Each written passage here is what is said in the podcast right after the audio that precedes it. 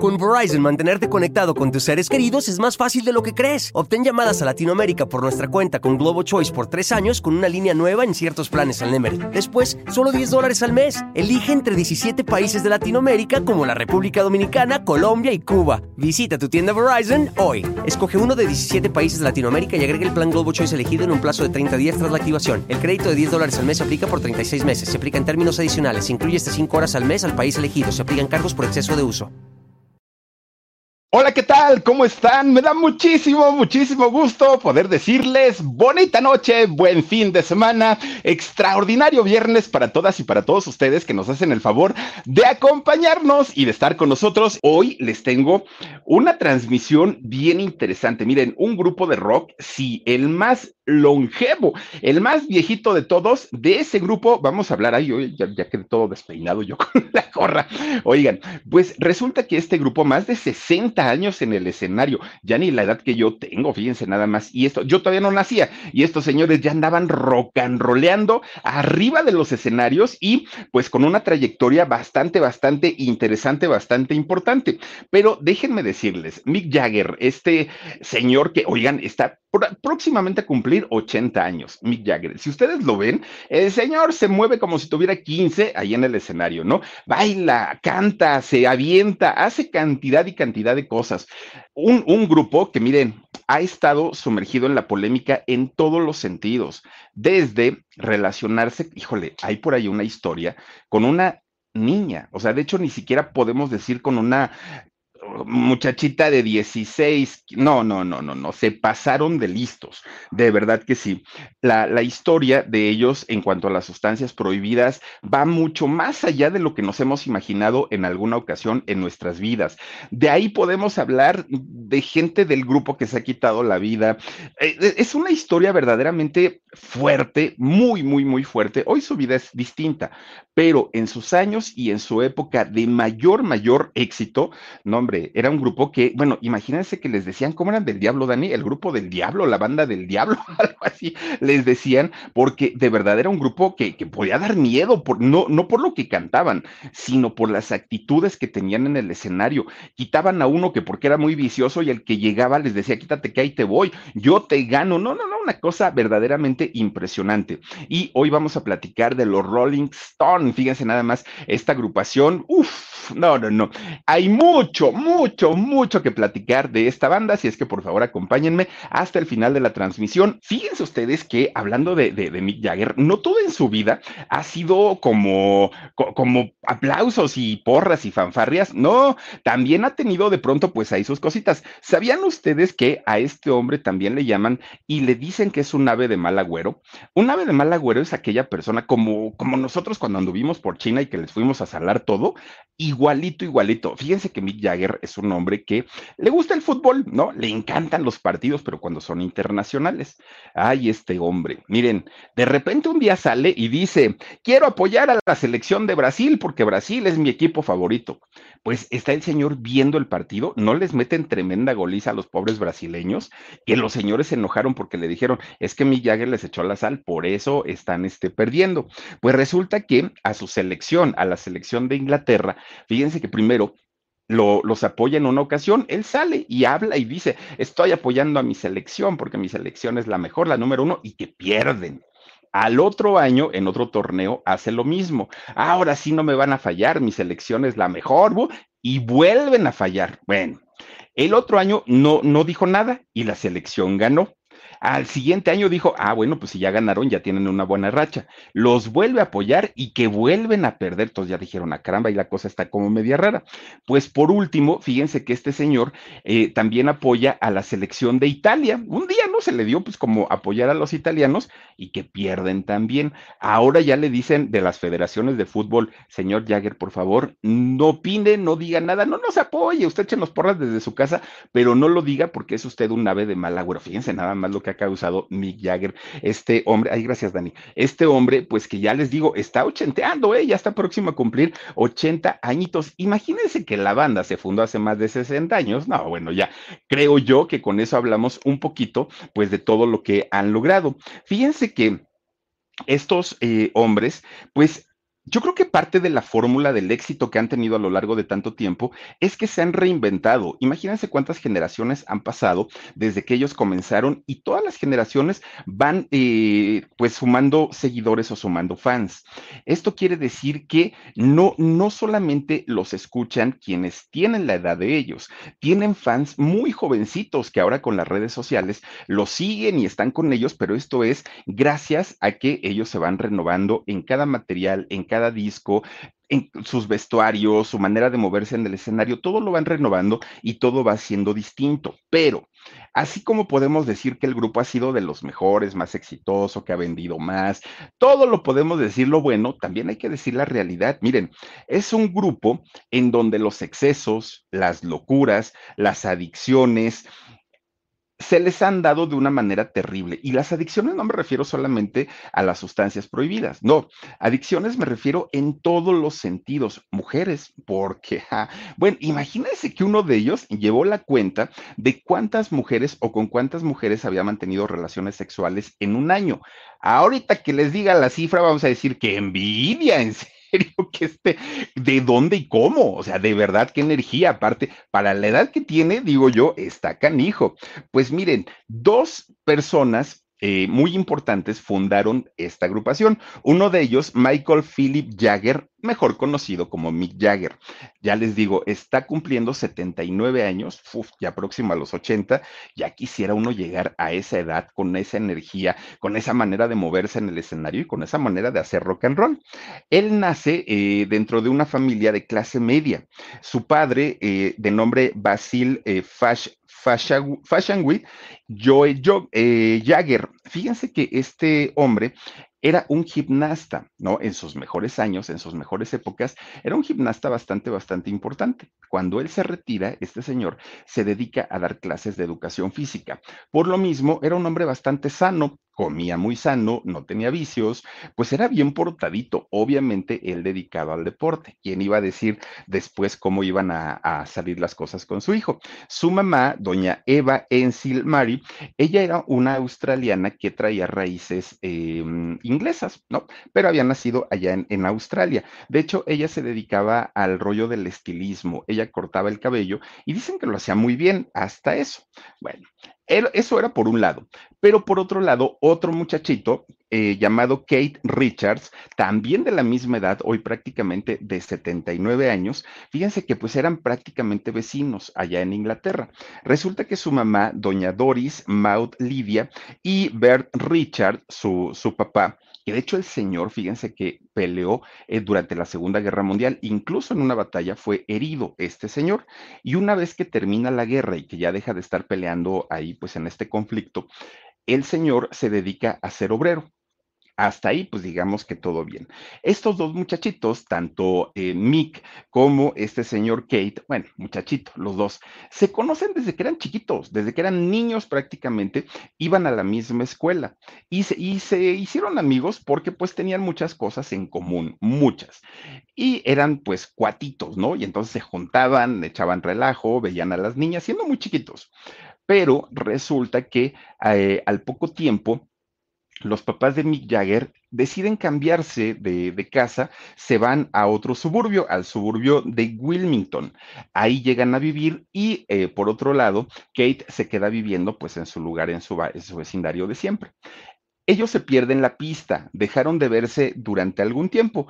Durante ese espacio, eh, Mick Jagger hace amigos, va creciendo, pero él sigue haciendo nuevos amigos. A los 13 años, Mick Jagger, pues siente como este llamado por la música, tenía pues todas las ganas y toda la intención y aparte le gustaba y sabía cantar. Él forma una banda, tenía 13 años, era una banda infantil prácticamente. Dick Taylor, eh, el nombre del amigo que encontró en aquel momento y con el que hace esta agrupación. Bueno, pues resulta que ahí empezaron, ¿no? Y, tocaban, y fíjense que tocaban en lugares pues muy chiquitos en realidad, perdón, la, el grupo pues no era un grupo importante, pues era un grupo de, adolescentes, hasta ahí. Pues en, en, una ocasión, ya con 17 años, Mick Jagger fue a una estación de trenes y allí en la estación se reencuentra con quien fue su gran amigo Kate. Kate en ese momento, obviamente, igual que él, Kate Richard tenía 17 años. Claro, los amigos se abrazaron, ¿cómo estás? ¿Qué has hecho? ¿Ya te casaste? ¿No te has casado? Todo lo que se pregunta uno, ¿no? Con, con la juventud, con la adolescencia pues empiezan a platicar y Mick le dice, fíjate que yo tengo pues un, un deseo en la vida, me gusta cantar y quiero, hacer, quiero ser músico, esa es mi gran pasión. Y por otro lado, eh, este eh, muchacho Kate le dice, a mí me gustaría ser diseñador gráfico. Bueno, en, aquellos años se llamaba dibujante o así la, profesión, pero eh, lo, lo, que es el equivalente hoy a diseñador gráfico. Y Mick le dijo, oye, pues está padrísimo, ¿no? Pero con Verizon, mantenerte conectado con tus seres queridos es más fácil de lo que crees. Obtén llamadas a Latinoamérica por nuestra cuenta con Globo Choice por tres años con una línea nueva en ciertos planes al Nemery. Después, solo 10 dólares al mes. Elige entre 17 países de Latinoamérica como la República Dominicana, Colombia y Cuba. Visita tu tienda Verizon hoy. Escoge uno de 17 países de Latinoamérica y agrega el plan Globo Choice elegido en un plazo de 30 días tras la activación. El crédito de 10 dólares al mes se aplica por 36 meses. Se aplica en términos adicionales. Se incluye hasta 5 horas al mes al país elegido. Se aplican cargos por exceso de uso. Mick en, aquel momento veía como un héroe a su papá, que su papá era maestro de educación física. Él también hacía mucho deporte. Y le dijo, mira, pues si no se me da lo, del rock y lo de andar ahí como, como en una banda, pues me voy a hacer igual que mi papá, maestro de educación física. Pues le habla de su banda eh, Mick Jagger a su amigo Kate y le dice, fíjate que yo tengo un grupo que hice con un amigo, se llama Dick Taylor. Si quieres, pues únete con nosotros. En realidad, pues estamos empezando. No tenemos pues ahorita como una trayectoria ni nada, pero pues, si quieres, únete. Fíjense que sí, se, junta él y eh, comienzan ya ahora como trío y ellos se hacen llamar los Blue Boys o los Blue Boys, ¿no? Se hacen llamar así este grupo y se iban a tocar a los barecitos, a las cantinas, pero pues realmente lugares muy pequeños, aunque ya ganaban su, buen dinerito. Los dos componían, tanto eh, en el caso de Kate como también de Mick, ellos componían sus canciones, pero también cantaban eh, música de otros artistas, covers, ¿no? Pues era prácticamente lo que hacían todos los grupos.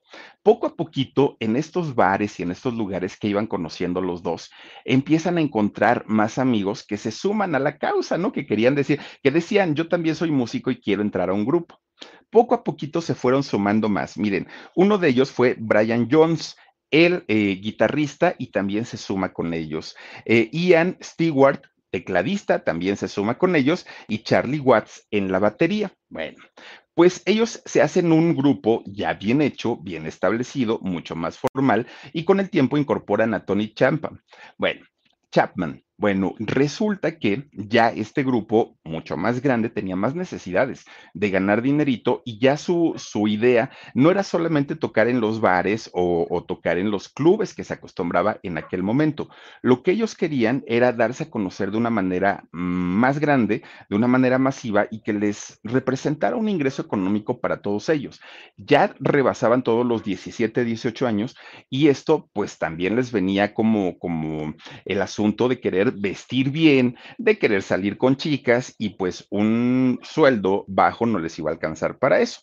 Durante esta etapa del grupo, algunos entraron, algunos salieron, otros se, hartaron y pues dijeron, ahí nos vemos. Es decir, no fue una etapa estable en el grupo, se estaba recién formando apenas. Pues entonces, fíjense que eh, de a poquito ellos empiezan a ganar terreno, porque eran bastante buenos, empiezan a ganar terreno y la gente los empezaba a conocer. Ahora en los, en los bares, en, en los lugares, en los centros nocturnos, en los clubes donde ellos tocaban, la gente ya iba, no por el lugar, iban donde estaban ellos, ¿no? Porque decían, es que rockean bien padre. De hecho, tocaban blues en aquel momento, al inicio de su carrera. Entonces decían, vamos a, ver a estos chavos, cantan bastante bien, se mueven muy bien en, el escenario, para nada, y digo sobre todo para, para el tipo de gente de allá de Londres, para nada eran atractivos estos muchachos, ¿no? Pues pasaban, no era el, el, talento de ellos nunca fue pues la belleza, pero sí el, la manera de tocar, la manera de cantar era su sello distintivo. Y las muchachas enloquecían por ellos, por todos ellos. Bueno, pues resulta que, fíjense, un día era ya tanta la, pues el conocimiento que tenían en su barrio, en su vecindad, de la gente, y ya eran tan conocidos, que un buen día eh, hablan por teléfono, le hablan por teléfono a uno de De hecho, le, hablan a Brian Jones y resulta que cuando él contesta, pregunta quién es. Y ya el muchacho se presenta, era un hombre, y le dice, yo soy reportero y me han hablado muchísimo del, de, del grupo de ustedes, quiero ir a verlos porque pues dicen que tocan muy bonito, pero la verdad ni siquiera me dijeron cómo se llaman, solo sé que tocan en tal lugar, pero cómo se llaman. Y entonces fíjense que este muchacho, Brian Jones, decía, no les quiero decir los Blue Boys porque pues como que no, está muy feo el nombre, ¿no? Y en eso, fíjense que ven el disco, en el disco, ven el piso un, de su casa, un disco tirado, un disco de un hombre eh, llamado Muddy Waters. Y entonces ahí venía una canción que se llamaba justamente Los Rolling Stone, ¿no? Así era el nombre de la canción o Las Piedras Rodantes. Entonces, ni tardo ni perezoso, le dice al reportero, ah, pues nos llamamos los Rolling Stone. Ah, bueno, pues está bien. En cualquier momento les llego ahí donde ustedes tocan, les hago una entrevista, a ver, pues si, si empezamos a promover su música. Perfecto, dijo él. Pues estaba bien apenado este Brian porque dijo, pues yo sin permiso ya cambié el nombre de la banda, pero pues ya les voy a tener que decir a mis compañeros. Habla con todos y ya les dice, oigan, ¿qué creen? Les cuenta todo el asunto pues estaban tan emocionados porque un periodista los había buscado porque sabía que su trabajo era bueno, que ni les importó y dijeron, ah, pues el nombre está padre, ¿no? Además de todo, así un 12 de julio del año 62 debutaron ya con este nombre, pero obviamente igual en centros nocturnos, en clubes y sin canciones grabadas hasta ese momento. Bueno, pues tocan en el Club Marquini de allá de Londres y es el primer lugar en donde se presentan ya con, con este nombre. Tocaron... Eh, covers de otros grupos del momento. De hecho, fíjense que una de las canciones que tocan en aquel momento es aquella que se llama Quiero ser tu hombre, que la cantaba los Beatles, ¿no? Y entonces, que mucha gente siempre los puso como, como de enemigos. Decían, es que no se llevan, es que se odian, es que todo. No era cierto. En realidad había pues mucho apoyo, primero porque eran paisanos, ¿no? los dos de allá de, Inglaterra, pero además de todo, pues, los dos chavos, las dos agrupaciones de chavos, y además de todo, eran estilos totalmente diferentes, muy distintos uno de otro. Entonces, pues no, no, no, no, no hubo nunca pues esa como rivalidad entre ellos. Tanto fue eh, la, forma en la que se llevaban bien estas agrupaciones, que fíjense que ellos tenían los Beatles, tenían un eh, publicista, que este publicista se llamaba Andy Loch Oldham. Y este muchacho, después de dejar de ser ya publicista de los Beatles y que era bastante, bastante bueno, le dicen, oye, ¿sabes qué? Que los chavos, los de Rolling Stone, están buscando a alguien que les lleve su, su, carrera, su grupo, un manager. ¿Por qué no vas con ellos y les pides trabajo? Creo que los podrías ayudar mucho. Entonces, este hombre, Andy, el, el, que era publicista de los Beatles, va con Mick Jagger y ya le dice, oye, fíjate que los Beatles me recomendaron con ustedes, que necesitan un manager y yo quiero y todo. Pues lo recibe, ¿no? Digo, si hubiera habido pique, hubieran dicho, no, pues ¿cómo crees que vas a trabajar con nosotros? Pero sí, lo recibió y se convierte, de hecho, Andy en el manager de, de los Rolling Stone. ¿Qué es lo que hace, lo primerito que hace Andy cuando llega? Les dijo, a ver, quiero ver a todos los integrantes, vamos a hacer una junta y vamos a platicar cuáles son los proyectos de la banda. Este muchacho se da cuenta que todos, greñudos, piojosos, pues digo, era el, el, hipismo, ¿no? En aquel momento. Y dijo, no, no, no, no, no, así no se me van a vestir y ustedes no pueden salir hacia el escenario. Se me van a la tienda, me compran unos trajecitos, unas corbatitas que combinen, sus zapatitos de charol bien limpiecitos y así van a salir al escenario. Los quería convertir en los Beatles, fíjense ustedes. Y pues obviamente Mick Jagger dijo, no, no, no, espérate, ¿cómo crees? Para eso están mis compadres, ¿no? Ellos sí salen bien peinaditos, ya, ya ven los peinados beatlelianos, ¿no? Eh, eh, y, aparte con sus trajecitos y muy guapetones y todo, pero dijeron, nosotros no, nosotros somos totalmente diferentes. Ese es nuestro estilo, somos greñudos, desparpajados y eso nos da nuestro toque de rebeldía. Bueno, pues esto afortunadamente lo logran digamos, cambiar a tiempo, porque si se han dejado llevar por lo que Andy les dijo, seguramente la agrupación no hubiera pasado de ser una copia mal hecha de los Beatles, pero no fue así. Ellos siguen con, con esta, pues, eh, con esta característica, ¿no? De ser los rebeldes, los despeinados y los desparpajados, y eso les hace ganar una cantidad de fans tremenda, tremenda, porque era lo opuesto totalmente a, los Beatles, ¿no? Mientras los otros señores eran pues muy niños bonitos, muy niños de su casa, estos eran todo lo contrario. Fíjense, la- las chamacas enloquecían porque decían, son tan feos, tan feos, tan feos, que hasta guapos se ven, así les decían. Pero las mamás decían, híjole, estos de los Rolling Stone son como el tipo de yerno que una mamá jamás en la vida querría para sus hijas. Nadie, nadie, nadie. Pero las chamacas decían, mamá, es que están atractivos. ¿De dónde le ves lo atractivo? Les decían las mamás. Pues es que no sé, tienen un no sé qué, qué, qué sé yo. Llamaban muchísimo la atención. No eran un Paul McCartney, no eran los galanazos, pero tenían lo suyito, ¿no? Estos muchachos. Bueno, pues resulta que los cambios en la banda seguían y continuaban. Pero fíjense que en, por ahí de mediados del año 63, Ian decide dejar la banda.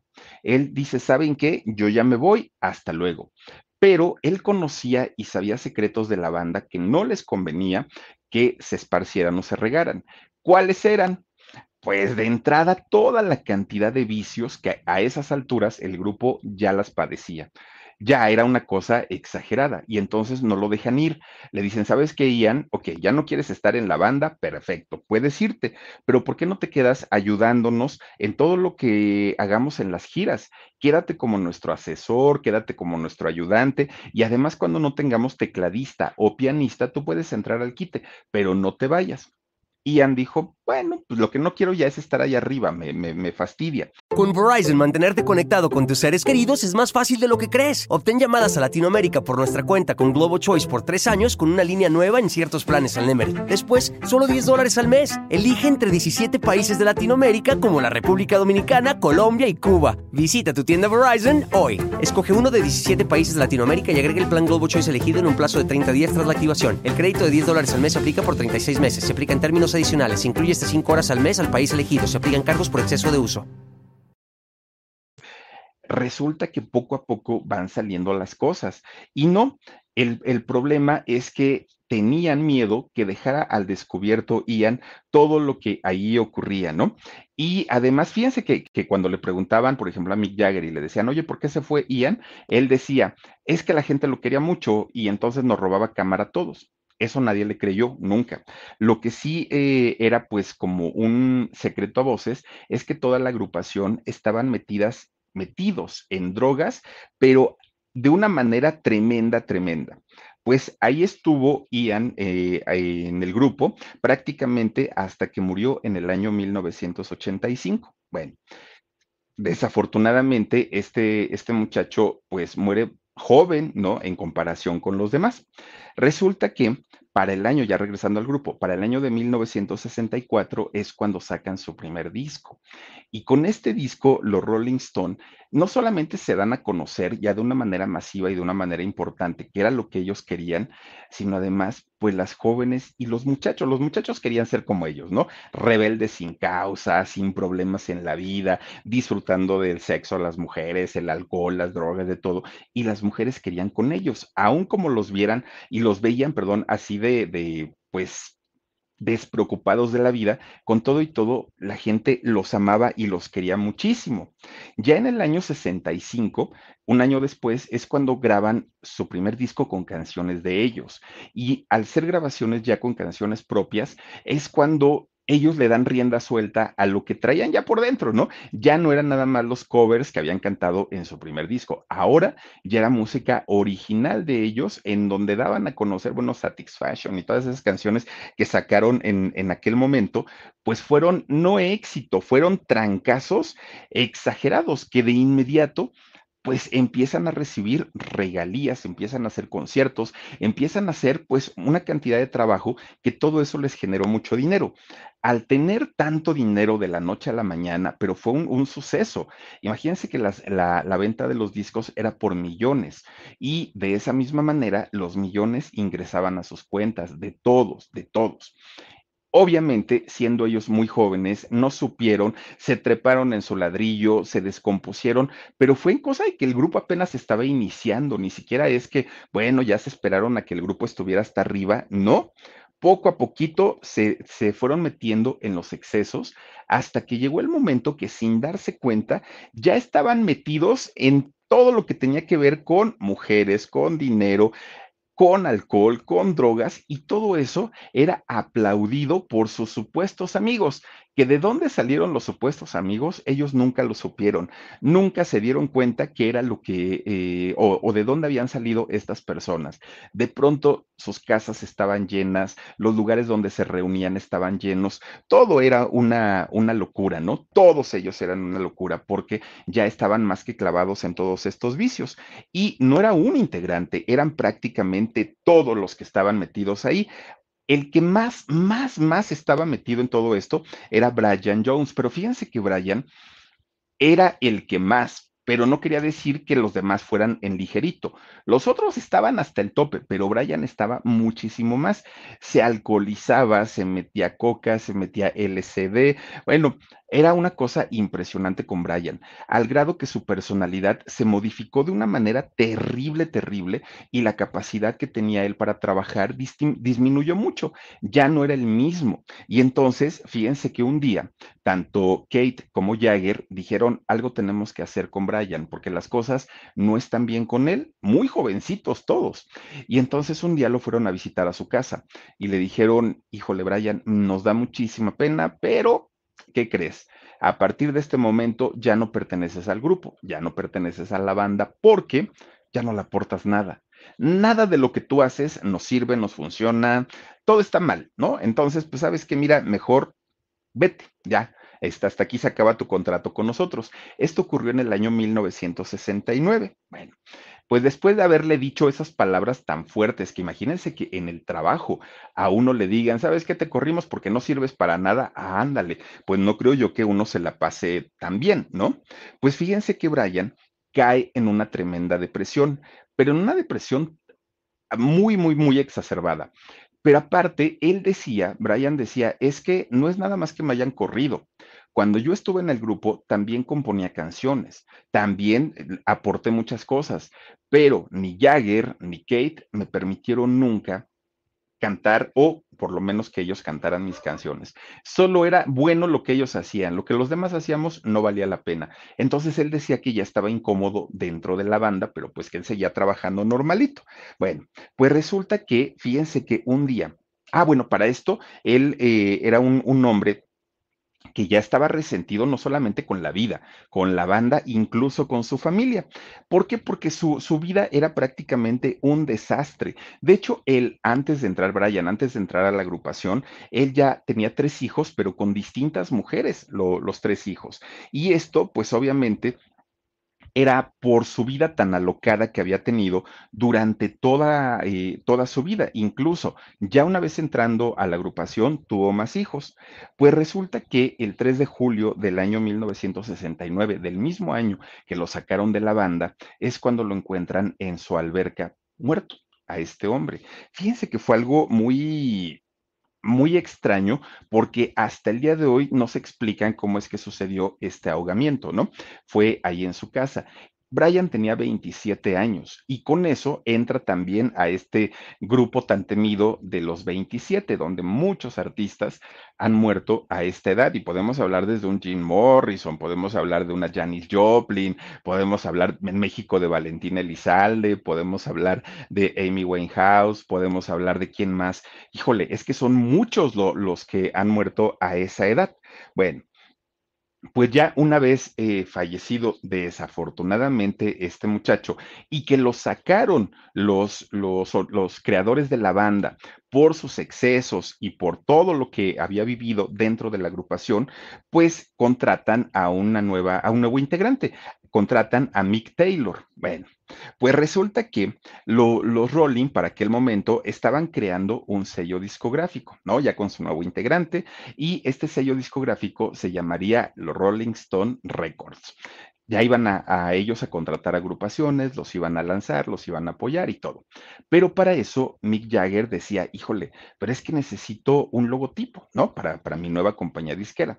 Pero tampoco, miren, codito, codito, porque dijo, pero tampoco quiero pagar tanto dinero por él. Pues voy a ir a una escuela de, de, diseño y ahí pues a ver a quién me topo, a quién me encuentro y que me hagan propuestas. Ya si me hacen una buena propuesta, pues resulta que ya les pago su dinerito. Entonces, uno de esos muchachos que levanta la mano para decir, yo me aviento a hacer el logo, se llama eh, John Pash. Y resulta que John, siendo estudiante de, diseño, le pregunta a Mick, ¿cuál es tu idea de tu compañía? ¿Qué es lo que, pues lo que preguntan normalmente los diseñadores, ¿no? Y entonces eh, vio nada más la apariencia de Mick, que era un hombre rebelde, que era un hombre que no tenía pelos en la lengua, bueno, todo eso. Y este muchacho, miren, ni tardo ni perezoso, rapidito, rapidito, que diseña la famosísima, pero la famosísima boca con lengua de, de bueno, que se presenta como el logotipo de los Rolling Stone. ¿Saben cuánto le pagó Mick Jagger en aquel momento a este hombre? 50 libras esterlinas de aquellos años, de, de, aquel momento. Algo así que si lo convirtiéramos en monedas al día de hoy, sería un aproximado de 70 dólares más o menos, o 1.400 pesos mexicanos.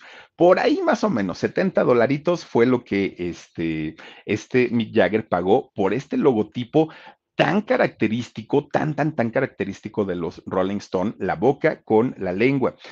¿Qué era lo que simbolizaba o significaba? A ver si tienes el logo, Mar, porfa. Fíjense que, ¿qué era lo que significaba eh, este logotipo? Era pues lo grande, porque además es una, una boca grande, y rebelde de Mick Jagger.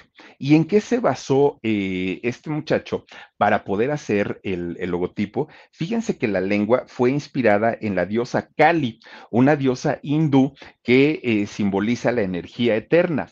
Y vaya que esta lengua le ha dado a, Mick Jagger no solamente la suerte, sino en realidad la energía eterna, que es lo que representa esta diosa hindú, que a ver si también la tienes por ahí, Omar, porque resulta que al día de hoy, casi a sus 80 años de edad, Mick Jagger sigue siendo uno de los cantantes más importante, pero no solo más importante, sino con más energía dentro de un escenario. Bueno, pues resulta que ya estando eh, pues la agrupación con el logo, que además a ellos les encantó, empieza Mick Jagger a, a, internacionalizarse prácticamente, ya lo conocían en todo el mundo. Digan ustedes en dónde cuando ustedes ven una, una, lengua, que es la de los Rolling Stone, no piensan inmediatamente en el grupo. Se hizo popular, se hizo conocida, se hizo famosa, una cosa verdaderamente impresionante. El, Tan es así que, miren. Con Verizon, mantenerte conectado con tus seres queridos es más fácil de lo que crees. Obtén llamadas a Latinoamérica por nuestra cuenta con Globo Choice por tres años con una línea nueva en ciertos planes al Nemery. Después, solo 10 dólares al mes. Elige entre 17 países de Latinoamérica como la República Dominicana, Colombia y Cuba. Visita tu tienda Verizon hoy. Escoge uno de 17 países de Latinoamérica y agregue el plan Globo Choice elegido en un plazo de 30 días tras la activación. El crédito de 10 dólares al mes se aplica por 36 meses. Se aplica en términos adicionales. Se incluye hasta 5 horas al mes al país elegido. Se aplican cargos por exceso de uso. El logotipo ha permanecido a lo largo de seis décadas con ellos, pero el grupo también ha ido modificándose y ha ido creciendo con ellos. Miren, ella es la diosa Kali, la diosa hindú, y vean la lengua que tiene, ¿no? Y ella representa la energía eterna. Y ahí está justamente la lengua en la que se basó este muchacho llamado John Pash para poder hacer el logotipo de los Rolling Stone. Bueno, algo verdaderamente, verdaderamente interesante. Resulta que este grupo sigue cayendo todavía en las adicciones, pero a un nivel excesivo, excesivo. Tan es así, ¿saben qué se desayunaban? No, no se desayunaban sus azucaritas de Kellogg's, no, ojalá hubiera sido eso. Se desayunaban un piquetote de heroína en la sangre. Ah, ese era su desayuno de todos, todos los días, levantándose así, abriendo los ojos, traigan el desayuno, llegaba la muchacha con la charolita y en la charolita las jeringotas y miren ellos así poniéndose la, la de heroína todo el tiempo. Ya nada más hasta dónde llegaban sus excesos, ¿no? Viajaban en, en aviones privados como si fueran Uber, ¿no? Decían, ahí vamos a las tortillas, pues súbete al avión privado y que te lleven, que vamos por una coca a la tienda, pues órale, que te lleven ahí en, el avión privado. Sus borracheras eran en todo momento, en el hotel, en los conciertos, en, las limusinas, en todos lados. No, no, había un lugar en donde ellos no, no, no consumieran alcohol. Pero además de eso, siempre estaban acompañados por las chicas más bellas, más hermosas de todo el mundo prácticamente. Y no paraba eso ahí. Drogados, alcoholizados y pues con muchísimo dinero y teniendo a las mujeres más bellas de todo el mundo, terminaba todo aquello en tremendas orgías, pero tremendas, tremendas.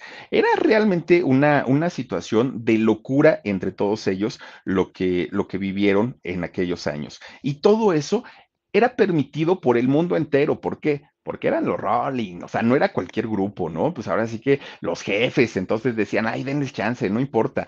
Que ya salió drogado el Mick Jagger, no importa, son, son los, los, este, los Rolling Stone, no pasa absolutamente nada, se les perdonaba todo, todo, todo. Miren, por ejemplo, Kate, Kate eh, Robert, eh, Richard, sí, ¿verdad, Dani? Eh, Kate Richard, fíjense que él usaba su cuerpo como un laboratorio de sustancias. Hagan de cuenta que, que él decía, oigan, supe que está saliendo una nueva sustancia y que está re buena, pero todavía no está pues, probada ni nada, ay, tráiganla yo me la pongo. Era un laboratorio andante, todo el tiempo andaba alucinando, todo el tiempo andaba en el avión, no, no, no. Todo lo que encontraba, y cuando yo les digo todo, es porque de verdad todo lo que eh, encontraba se lo metía por las venas o por la nariz, todo, todo, todo. Era, tanto, tanto eh, su, afán por meterse cosas y por estar drogado todo el tiempo, que fíjense que un día, híjole, ¿Qué creen que hizo este señor? No, no, no. Es que, es que ya de verdad hay cosas, creo yo, que rebasan por mucho, por mucho, pues lo establecido, lo permitido, lo moral, lo decente, todo, todo. Oigan, este hombre se fumó a su padre, así como lo oyen, así tal cual. Un día andaba todo, todo este, pues, turulato, ¿no? Imagínense todo este pachecón. Estaba Kate ahí en su casa. Pues resulta que entre que se mareaba y se, se tambaleaba todo el tiempo, pues pasa y tira un, un jarrón. Ese jarrón era las cenizas de su padre. Pues cuando vio las cenizas tiradas en el piso, dijo, ay, no, yo no voy a ir por el recogedor y además yo no sé si eso sea malo, ¿no? ¿Qué tal que pues a eso trae algún, alguna consecuencia? Entonces, ¿qué hago? ¿Qué hago? Y entonces le pone así, miren, ajá, lo, prueba y dijo, pues así feo, feo, no sabe. Entonces lo empieza a levantar con, con un cartoncito, lo pone sobre su mesa y le pone cocaína. Entonces lo empieza a revolver. Se ha dado unos jalonzotes, pero jalonzotes tremendos, tremendos, tremendos. Se acabó a su papá, así como lo oyen, se fumó al papá. En ese momento fue cuando dijo, a ah, caramba, pues creo que, creo que ya me excedí, creo que ya me pasé de listo, creo que esto no está muy bien, hasta que le cayó el 20, porque ya después al otro día, después de la resaca, dijo, ¿qué hice? ¿No? Pues está todo como muy raro va al, mueble donde se acordaba, medio se acordaba que había pasado eso y vio que el jarrón estaba, estaba roto. Va y busca a su papá, pues su papá ya no estaba, ya lo traía adentro. Ahí fue cuando reaccionó y cuando dijo, no, no, no, no, no, ya me aventé pues 10 años en el vicio y en el vicio tremendo. Creo que es momento pues de, de, de dejar el consumo y sobre todo pues ya de portarme bien. Pero él mismo decía, no es tanto que, que, ya, o sea, yo, yo me doy cuenta que me pone mal y todo, no es eso, más bien ya ni siquiera me hace feliz, o sea, ya me drogo y me da lo mismo, ya no me causa nada, ya necesito como cosas más fuertes, pero ya no hay, ya no hay nada que me ponga peor, entonces pues creo que ya tengo que cambiar mi estilo de vida y pues de hecho al día de hoy, fíjense, ya es abuelo, ¿no? Y ya lleva otro estilo de vida, pues, ya mucho más familiar, ya muchísimo más tranquilo, pero no solamente era él, prácticamente todos sus compañeros, todos, todos, hicieron lo mismo, no supieron sobrellevar la fama, el dinero, todos estaban descontrolados por igual. Y como aparte, siempre estaban rodeados por personas que los adulaban y que les decían, ay, ustedes pueden hacer lo que quieran, ustedes son dioses, no se preocupen, el mundo los perdona, ustedes nunca cometen delitos, pues obviamente ellos felices de la vida. Bueno, pues resulta que, fíjense que eh, este hombre en el caso de, Mick Taylor, él, aunque fue el sustituto de eh, Brian Jones, fíjense que él pues lo, lo sacaron por, por, las adicciones también, ¿no? Que tenía y que tenía pues de una manera muy fuerte. Él salió en 1974, de hecho fue uno de los integrantes que, no, que duró menos ahí en la agrupación, pues resulta que él sale porque decía, ya no aguanto los excesos de toda la agrupación, todos son como esclavos de la, de la heroína, de la marihuana, de la cocaína, de todos los vicios y yo no quiero estar en eso, yo ya me quiero salir. Bueno, pues él, además de eso, le pasó lo mismito, lo mismito que a este, ay, ¿cómo se llama el que, el que se, se quitó la vida en la alberca? Bueno, igualito que él, porque eh, tampoco lo dejaron, que no dejaron que sus composiciones salieran en el grupo dijeron, no, nada más vamos a cantar lo que compone eh, Mick Jagger y lo que compone este hombre eh, eh, Kate. Entonces, también, pues obviamente no le daban créditos y él dijo, yo ya me voy. Fue reemplazado por Ronnie Wood, quien también, pues obviamente al estar dentro del grupo, dijo, los vicios vengan para acá fue una cosa también muy exagerada para él, para Ronnie, porque empezó, pues no solamente a clavarse en el, en el rollo del alcohol, sino también de las mujeres. Tan es así que fíjense que su exmujer, cuando lo cayó en infidelidades, se divorcia de él. Posteriormente la mujer sale, se llama Hu Gut, eh, esta mujer sale a decir todo lo que había vivido con ellos en las giras. Y ella decía, es que de entrada, pues miren, siempre las limusinas donde viajan van hasta el gorro de alcohol, ya no cabe una botella más y todas se las consumen. Pero aparte, cuando salíamos a giras en, en los conciertos, y viajábamos en el avión privado, hasta la parte de atrás tenían una habitación esa habitación tenía cama, obviamente. Pues cuando los viajes eran largos, ahí terminábamos todos todos en la misma cama y todos contra todos. Eso fue lo que eh, comentó la ex esposa de, este muchacho después de haberse divorciado. Entonces, pues ya para el mundo no era tampoco como una sorpresa, ¿no? Porque decían, bueno, pero son los Rolling, ellos, ¿qué se esperaban? Y cuando, de, decía esta mujer, cuando íbamos hasta la parte de atrás, ahí nos poníamos pues hasta atrás, nos echábamos nuestro churrito de mota y pues ya terminaba en lo que tenía que terminar. Bueno era algo verdaderamente fuerte, ¿no? Para, para, sobre todo para la época en la que se vivía en aquel momento. Bueno, pues resulta que otro de los integrantes, Bill Wyman, este, este era otro boleto, otra cosa. Fíjense que él estuvo 32 años en la agrupación. Según él, decía que padecía aerofobia, que la aerofobia pues, es el miedo a los aviones, que se puede superar y hoy ya lo sé. Bueno, pues resulta que también él decía lo mismo. Dijo, yo también fui compositor y tanto eh, Mick Jagger como Kate nunca me dejaron, pues que mis canciones sonaran, nunca me dieron crédito, nunca hicieron absolutamente nada. De hecho, Mick Jagger y Kate se hacían llamar los, los gemelos luminosos y solamente ellos pues podían componer las canciones que tocaba el grupo, nadie más. Bueno, pues resulta que este hombre, fíjense, eh, Bill Wyman, dentro de todas sus locuras que tenía, que eran, claro, todas las drogas, los excesos y todo, él tenía un, es que no podemos decir vicio, pues una depravación muy, muy, muy ah, fuerte.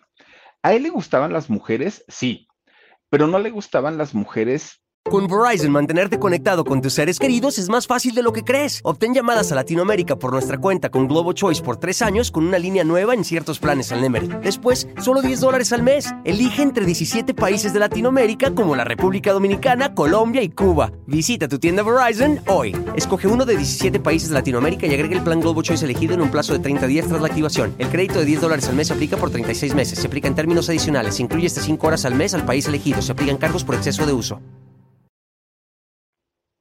en, una edad ni siquiera de la de él.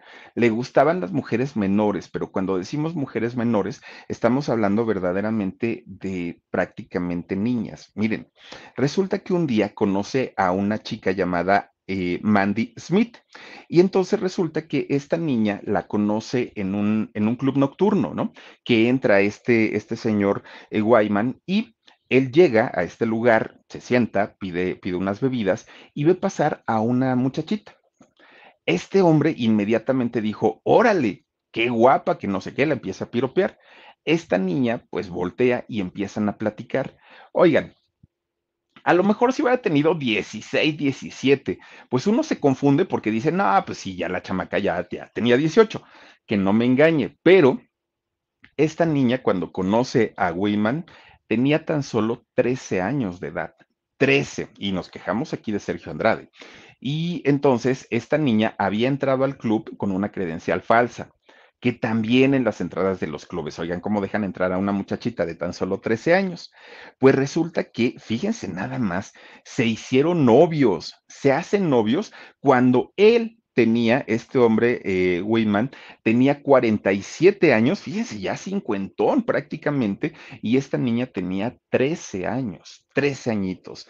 Se hicieron novios y para quienes digan, ay, pues es que el señor seguramente pues, pues no, no sabía lo que estaba haciendo. Tan sabía lo que estaba haciendo este señor degenerado, puerco y marrano, que le pidió a esta niña, a Mandy, que no dijeran nada y que mantuvieran el noviazgo oculto. ¿Por qué le pidió que fuera oculto? Pues porque sabía que era un crimen, que era un delito y que era algo prohibido y mal visto, además de todo. Y esta niña aceptó, claro, era, uy, pues el integrante de los Rolling Stone, tenía mucho dinero, ¿cómo le iba a decir que no? Y en ese momento uno se puede cuestionar, ¿y la familia? Ah, pues la familia pues miren, si es un famoso, si tiene mucho dinero y te va a dar una vida de princesa, pues adelante, mija, no pasa nada. Bueno, es, hasta que cumple 16 años, tres años de noviazgo eh, clandestino tuvieron y es hasta sus 16 años cuando esta, eh, esta pareja decide hacerlo público y ya es cuando dice, pues sí, yo ya con 50, ella con 16, pues ya, ya somos novios oficiales. Vean nada más, digo, no, no, no, una cosa horrible. Pues resulta que justamente cuando eh, esta, esta muchachita cumple su mayoría de edad, es cuando se casan. Se tiene que esperar prácticamente estos cinco años a que esta niña Mandy cumpla los 18 y entonces se puedan casar. ¿Por qué se lo permitieron las autoridades? Pues seguramente porque era este, este señor de los Rolling Stone, porque otra cosa, ¿no? Y aparte con el permiso de los padres. Fíjense que era tan, tan degenerado, porque no se puede ni siquiera mencionar otra palabra con este señor. Era tan degenerado y tan obsesionado en las mujeres que él llevaba una agenda con los nombres y las fechas en las que se había acostado con cada una de esas mujeres. Todo anotaba en esa libreta. Pues resulta que, porque aparte lo decía con un orgullo, uy, chéquense mi agenda, ¿no? En un año se había acostado con 278 mujeres distintas. 278 mujeres distintas, imagínense nada más. Bueno, algo, pues, para algunos dirán, no, pues felicidades, es mi héroe, lo aplaudo, lo que quieran, pero yo no sé hasta qué punto pueda ser incluso satisfactorio, ¿no? Yo creo que habla de una soledad terrible, de una soledad espantosa, de muchos prejuicios, muchos miedos. Para, mí es otra cosa, pero bueno, pues resulta que este hombre sí cometió este delito tan perseguido a nivel mundial, porque hay países en donde dice uno, bueno, pues es que el país lo permite, pero este delito en donde hay abuso a menores de edad, sí realmente es un, delito perseguido, pues por lo menos en los países que, no tenemos una cultura musulmana, que ahí pues sí está permitido, ¿no? Pero en, en, caso, en el caso de este señor se manejó de esta manera. Otro de los integrantes, fíjense, Charlie Watts, Charlie Watts estuvo en la, en la agrupación 58 años. 58, fíjense nada más. Él, eh, pues, era de los mejor porta, y mejores portaditos, ¿no? Pero por ahí de la, de, de la década de los 80, este hombre se la vio bien complicada. Tuvo una crisis bastante, bastante difícil, porque a pesar de que él era de los que menos se drogaban, menos andaba en vicios, como que se portaba muchísimo mejor, pues resulta que un día le hablan eh, a este señor Charlie Watts, le hablan de la escuela de su hija. Su hija estaba muy chiquita. Le de la escuela y le dicen, señor, yo no sé qué le enseña a su hija, yo no sé su hija qué es lo que ve en casa, pero ¿qué cree? Pues que la niña llegó drogada a la escuela. ¿Cómo que llegó drogada? Pues sí, la niña o, llegó drogada a la escuela o se drogó aquí, pero traía la droga de su casa. ¿De dónde la pudo haber sacado? Aquí es imposible. De otra manera, habría más niños también eh, que, se estuvieran drogando. Y entonces este hombre, eh, Charlie Watts, va a su casa muy, muy, muy molesto, muy enojado, porque decía, ¿cómo es posible que mi mujer no se haya dado cuenta cuando él consumía todos estos productos? Pues resulta que llega a su casa y ¿qué creen? Que su mujer de nombre Cherlin Ah, y estaba pero bien borracha, bien borracha. Es en ese momento cuando él se frena y dice, ah, caramba, creo que todo eso lo propicié yo, porque yo me alcoholizo hasta más no poder, pero también pues me drogo. Y ahora mi niña se está drogando y ahora también mi, mi mujer se está alcoholizando. Creo que necesito dejar a la agrupación y creo que necesito además dedicarles tiempo y ser un padre responsable. Bueno, todas estas cosas pasan en una agrupación y pasan en una línea de tiempo en donde mientras el camino de la banda era éxito tras éxito tras éxito y les iba bastante, bastante bien. Bueno, pues resulta que en el año 2021 eh, la banda, bueno, de hecho desde antes, ¿no? En el 2020, cuando llega la pandemia, la banda tiene que suspender sus trabajos, sus giras, porque pues no, ya estaba todo cerrado. Pero ya a finales del 2021 dijeron, ahora sí, vamos a retomar conciertos, vamos a hacer giras, porque pues ya descansamos muchísimo tiempo. Pero resulta que fíjense que aunque intentaron retomar su gira y aunque intentaron pues hacerlo, no lo iban a hacer todos completitos porque justamente Charlie Watts tenía problemas de salud. Y entonces la banda pues se preocupa porque dicen, va a ser la primera vez que no nos presentemos todos juntos, que no estemos completos, ¿qué podemos hacer? Dijeron ellos. Bueno, pues resulta que este hombre Charlie Watts había padecido cáncer de garganta en el año 2004. Fue sometido a radioterapias, a quimioterapias, eh, a, una cantidad de tratamientos muy agresivos y logra superar el cáncer pero conforme pasa el tiempo, fíjense que tiene una recaída y desafortunadamente, pues este hombre muere justamente en 2021, en agosto del 2021, y el grupo pues se queda nuevamente incompleto. Que aquí fue algo muy raro porque la familia no comentó nunca eh, acerca de esta situación y también el grupo se quedó callado. Tampoco es que hayan publicado, oigan, pues, las condolencias, nada, nada. Pasó como, como sin pena ni, ni gloria, ¿no? Esta situación. Ahora, si vamos a hablar del caso de Mick Jagger, bueno, ahí la historia se cuenta totalmente diferente o totalmente distinta, ¿no? Sir eh, Mick Jagger, ¿no? Porque ahora ya tiene el título nobiliario que se lo dieron por ahí del 2021-2020, se lo dio el príncipe Carlos, fíjense, él, lo, lo, nombra como Sir a este personaje. Bueno, desde los años 70 a él ya se le sabían sus mañas, ¿no? Ya se sabía que el señor era mujeriego, que se metía cantidad de sustancias, que vivía la vida loca, que se la pasaba muy a gusto. De hecho, él se casa con una mujer nicaragüense llamada Blanca de, Bianca, perdón, Bianca de Macías. Se casan, que hoy, hoy se le conoce como Bianca eh, Jagger, a pesar de que ya no está con él. Con ella tuvo a una hija de nombre Jade, Jade al día de hoy es una chica que se dedica a modelar y a diseñar joyas. Ese es su trabajo. Bueno, pues resulta que esta mujer, eh, Bianca, en el año 78 solicita el divorcio por adulterio, ¿no? Porque le cachó en la movida pues a su marido y dijo, a mí no me la haces, serás muy de los Rolling Stone, todo lo que quieras, pero pues la verdad conmigo no cuentes para ese tipo de cosas. Y Jagger pues dijo, ay, ni tampoco que me haga tanta falta, tantas mujeres que tengo. Fíjense que se relaciona con una cantante de nombre Marsha. Marsha, una cantante que no era como muy bien vista esa relación que, que tuvo con Mick Jagger, porque esta cantante, una morenaza de fuego espectacular, con la que, por cierto, pues eh, no solamente le, le, fue infiel, sino además, pues eh, Mix exhibió, ¿no? Por, por prácticamente todos lados, y pues ahí vino el truene con su mujer. Bueno, dentro de todas las locuras que hizo o que ha hecho todavía Mick Jagger, pues está de las ocasiones que ha sido detenido allá, miren nada más, está moreno, vean el peinado afro, ¿no? Pues muy a los 70, ¿no? Oigan, pues resulta que Mick Jagger ha sido detenido por posesión de drogas allá en Londres, y no una, muchas veces. Y en Japón, fíjense que en Japón le pasó algo muy, muy, muy, muy extraño, porque resulta que allá tuvo que ser hospitalizado. El señor estaba en un hotel de repente empieza a consumir estas sustancias que son los barbitúricos y las empieza a mezclar con alcohol. Algo como lo que hizo Miroslava aquí en México, que se acuerdan también que se tomó un puñado de barbitúricos y después se los pasa con alcohol. Algo así hizo Mick Jagger allá pero allá se dieron cuenta. Entonces, lo que sucede es que va la ambulancia por él, lo tienen que hospitalizar, perdón. Con Verizon, mantenerte conectado con tus seres queridos es más fácil de lo que crees. Obtén llamadas a Latinoamérica por nuestra cuenta con Globo Choice por tres años con una línea nueva en ciertos planes al Nemery. Después, solo 10 dólares al mes. Elige entre 17 países de Latinoamérica como la República Dominicana, Colombia y Cuba. Visita tu tienda Verizon hoy. Escoge uno de 17 países de Latinoamérica y agrega el plan Globo Choice elegido en un plazo de 30 días tras la activación. El crédito de 10 dólares al mes se aplica por 36 meses. Se aplica en términos adicionales. Se incluye hasta 5 horas al mes al país elegido. Se aplican cargos por exceso de uso.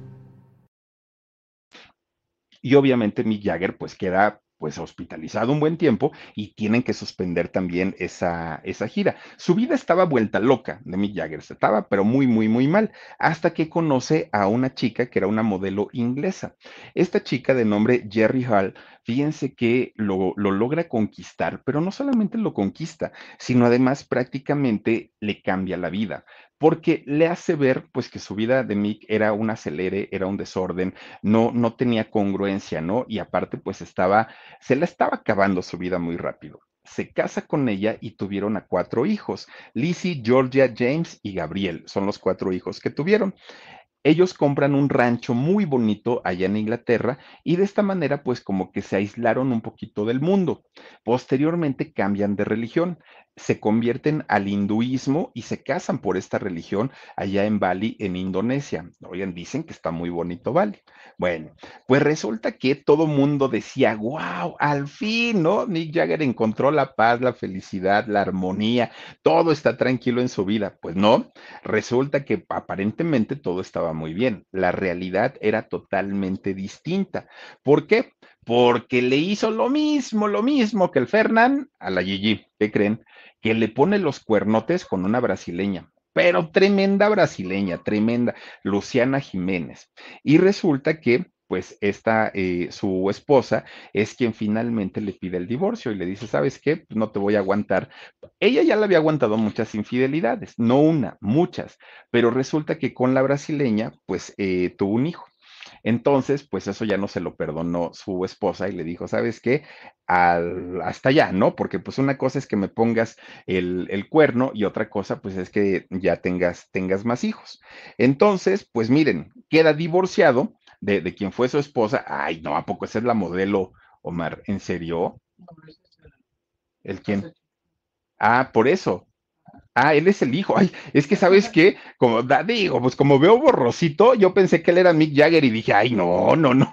¿A poco está tan grandota? No, no, no, no, no. Bueno, pues después del divorcio vinieron muchos romances, ¿no? Pues con poca importancia para, para Mick Jagger, hasta que conoce, fíjense, a una diseñadora, diseñadora de modas en el 2001. Y resulta que esta eh, mujer llamada Lauren Scott, pues empieza también a tener una relación con, con Mick Jagger.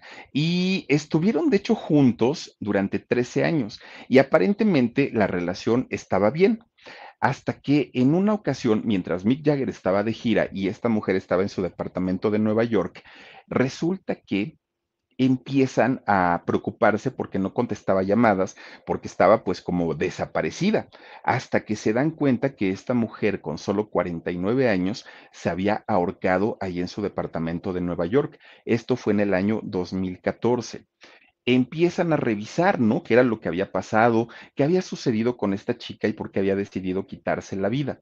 Lo que se piensa es que esta chica tenía muchos problemas con su familia. Las razones, quién sabe cuáles hayan sido. ¿Por qué decimos esto? Pues porque ella deja un testamento. Pero en este testamento, que su fortuna, pues sí tenía varios milloncitos de dólares, resulta que en su testamento ella dijo, que no le den ni un solo centavo a nadie de mi familia, a nadie, a nadie. Todo se lo quiero heredar a mi marido, a Mick Jagger. Fíjense, en, en, efectivo le hereda 9 millones de dólares, 9 millones de dólares. Y aparte, en sus pertenencias había otro milloncito de dólares que también se fue a la cuenta de Mick Jagger. Pero además tenía seguros de vida. Entonces, entre los seguros, entre el efectivo y entre las pertenencias, se sumó a la pues ya exorbitante cantidad de dinero que tiene Mick Jagger. No lo necesitaba, pero finalmente su novia, bueno, su pareja en aquel momento se lo había dado, se lo había heredado y Mick pues obviamente lo tomó. El dinero no es todo en la vida y Mick Jagger tiene un problema, un trauma, oye, como estrés postraumático se llama este trastorno, obviamente por eh, la muerte de su novia, que él no entendía por qué, por qué no se había despedido de él, por qué no se lo había comentado, por qué no le había dicho lo mal que ella se sentía.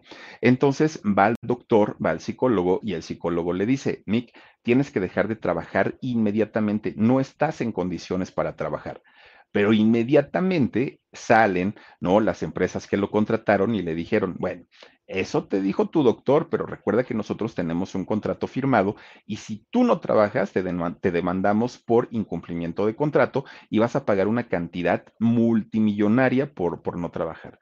Mick decide eh, finalmente trabajar eh, y, y seguir, pues obviamente, haciendo sus giras. Fíjense que Mick se refugia en los brazos de una bailarina de nombre Melanie Harmick. Se refugia del dolor que, sintió por la pérdida de su expareja, ¿no? Y con ella tiene a un hijo llamado Debeyu. Y eh, resulta que se convierte en padre de este hijo hasta los 73 años. Con este hijo, Debe, ay, ¿cómo se pronunciará? Debegu, Debegu, debe ser el nombre de, este muchacho, eh, se suman ocho hijos a la lista de pues, la familia que ha dejado o que tiene, ¿no? Hasta la fecha Mick Jagger. La, la, hija mayor tiene 52 años, imagínense, y el pequeñito tiene apenas seis, tiene seis añitos, una diferencia abismal obviamente se ha prestado para que mucha gente incluso diga que probablemente ni siquiera es su hijo, pero Mick Jagger dice, bueno, yo estoy más lleno de vida y de energía que cualquier cuarentón o treintón en este mundo. Y pues eh, es, es probable que sí. Fíjense, ahora son conocidos como los abuelos del rock, pero como los abuelos del rock, ya dejaron las agujas para inyectarse heroína y ahora pues las cambiaron por las agujas de insulina, ya quitaron la cocaína y ahora lo que se meten pues son que si el sal de uvas, que si ya saben, ¿no? La acidez y todos los problemas que tenemos pues ya con cierta edad y que se nos van avanzando, ahora los Rolling Stone que de hecho nada más son dos los originales, ¿no? Sigue eh, Kate todavía, Kate, Richard y obviamente Mick Jagger, son los únicos que quedan como, como de la banda original junto con sus músicos y ellos pues siguen cantando, siguen siendo muy famosos. A, Mick Jagger, fíjense que lo operaron del corazón en el 2019, le cambiaron una válvula eh, cardíaca no pudo trabajar durante algún tiempo y la gente pensaba que después de esa operación ya no iba a volver a los escenarios. No digo, regresó y regresó con muchísimo más fuerza. Ahora hace ejercicio, hace yoga, sí sigue tomando alcohol, pero dice que muy poquito. Lo único que no le ha cambiado a Mick Jagger es el carácter tan horrible que tiene. Es muy talentoso, sí, pero también dicen que es muy difícil de tratar, por no decir insoportable el señor, ¿no? Pues miren, sea como sea, es indiscutiblemente una de las bandas más importantes a nivel mundial y que forman parte ya de la, pues, pues ahora sí que de los grupos más importantes en todo, en todo el mundo han vendido en todos estos años un promedio de 250 millones de discos. Se dice fácil, pero 250, créanme que es una cantidad terrible. Son 30 discos los que han grabado como grupo, algunos otros los han hecho en solitario, tienen todos los premios habidos y por haber, y los seguidores que tienen van desde chamaquitos hasta gente de su misma edad, ¿no? Ya, ya personas de 80 años que siguen rockeando y cuando se presentan en giras es bien interesante ver eh, en un mismo lugar muchas generaciones reunidas, ¿no? Vemos desde los muy jovencititos hasta los abuelitos que están rockeando ahí justamente con la banda de los Rolling Stone. Seis décadas haciendo rock estos muchachos, pero vaya que han hecho de las suyas también en todos los sentidos, con todos los excesos habidos y por haber. Y pues ahí está la historia de estos abuelitos del rock que en su momento, bueno, fueron, pero tremendos como ellos solos y yo no dudo que lo sigan siendo. En fin, cuídense mucho, descansen rico. Adiós besos. Adiós. Con Verizon, mantenerte conectado con tus seres queridos es más fácil de lo que crees. Obtén llamadas a Latinoamérica por nuestra cuenta con Globo Choice por tres años con una línea nueva en ciertos planes al Nemery. Después, solo 10 dólares al mes. Elige entre 17 países de Latinoamérica como la República Dominicana, Colombia y Cuba. Visita tu tienda Verizon hoy. Escoge uno de 17 países de Latinoamérica y agrega el plan Globo Choice elegido en un plazo de 30 días tras la activación. El crédito de 10 dólares al mes se aplica por 36 meses. Se aplica en términos adicionales. Se incluye hasta 5 horas al mes al país elegido. Se aplican cargos por exceso de uso.